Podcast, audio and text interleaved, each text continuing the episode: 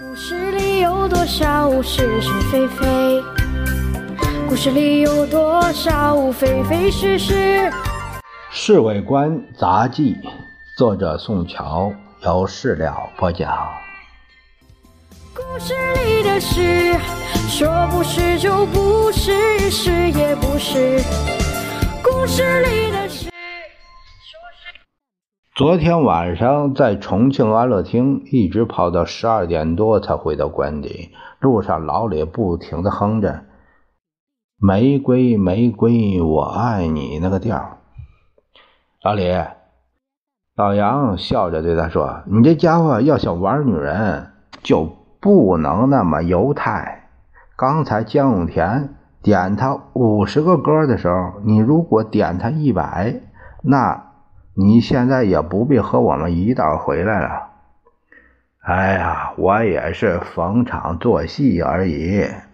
老李他替自己辩护呢，否则我也不会让江永田抢镜头。不过话又说回来，人家民社党的钱来的容易啊，我们 枪口底下讨生活。那你干脆连那十个歌也不必点，这不是更省钱吗？啊，对了啊，我我想缓和一下他们之间的气氛。呃，老李刚才点十个歌，可他只唱一个就了事了。你外行，哎，好不好？哎，人家江永田点五十个，他只唱一个。所谓点多少歌，就是给他唱多少歌的钱，完全是排场的意思。如果一个歌女真唱那么多歌，那还不把他累死啊？哈！我装出恍然大悟的那神气，原来这和捧舞女买台中啊一个意思。现在你真明白了你。这么一来，他俩也就不抬杠了。早上起来一看，报纸上的大字标题：“美决撤销军调部代表，并退出军事三人小组。”我不由紧张万分，连忙把老杨哎推醒，告诉他这个消息。哎，操他娘的！老杨跳了半天高。前天这于大为向先生报告，一定就是这件事儿。我们平白错过了一次弄钱的机会。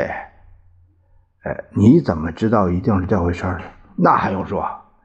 于大为临走的时候不是说吗？要把先生的意见转达给司徒大使。足见美国方面在这个决定之前，特地非正式的征求先生的同意。于大为呢？就是来传话的。我正想说什么呢，外面电话铃响了。我跑过去一听，原来是红蓝友打给老杨的。啊，秘书长，哎，你早啊！不知对方说了什么，老杨马上以解释的语气说：“哎呀，这个消息啊，我们一点风声也没听到啊！要不是刚才看报纸，连影子也摸不着。”红蓝友又说了一大套的之后，老杨笑着说：“好好，我晚上过来看你好了啊，晚上见，晚上见。”红蓝友说啥呢？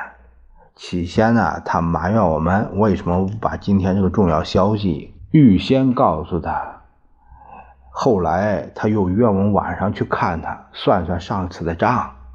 吃完晚饭，老杨拖着我一起上红蓝友那公馆。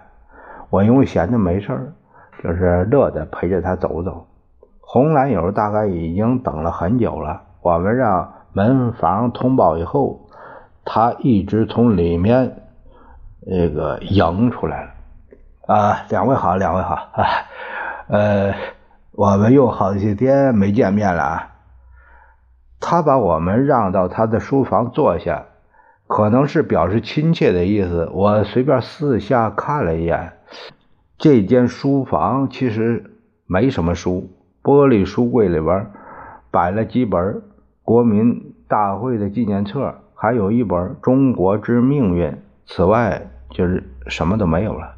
我们坐下来后，红蓝友打开他写字台上的正中的抽屉，拿出一厚叠的这个美钞，都是那崭新的百元大钞，呃，六千美金，你们两位啊应得的红利。他把这美钞递过来给老杨，我希望你们今后啊和我保持这个联系，那么我们就可以有更大的收获了。哎呀，是啊，秘书长，哎，这次消息这个漏掉啊，连我们都感觉难过。我当时确实动了脑筋，可是找不到门路啊。那这次政学系他们一定发了财了。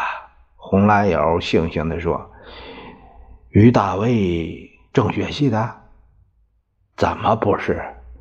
而且他在政学系中是个相当重要的角色，他走的是美国路线的本事不在吴国桢之下，王世杰根本赶不上他。哎呀，那这次失败呢，不管他了。呃，下次我们一定要大大捞他一笔，哎，补偿这次的损失。老杨赶紧来圆这个场。上海的市场非常敏感，只要有消息，不管它重要不重要，都可以起作用。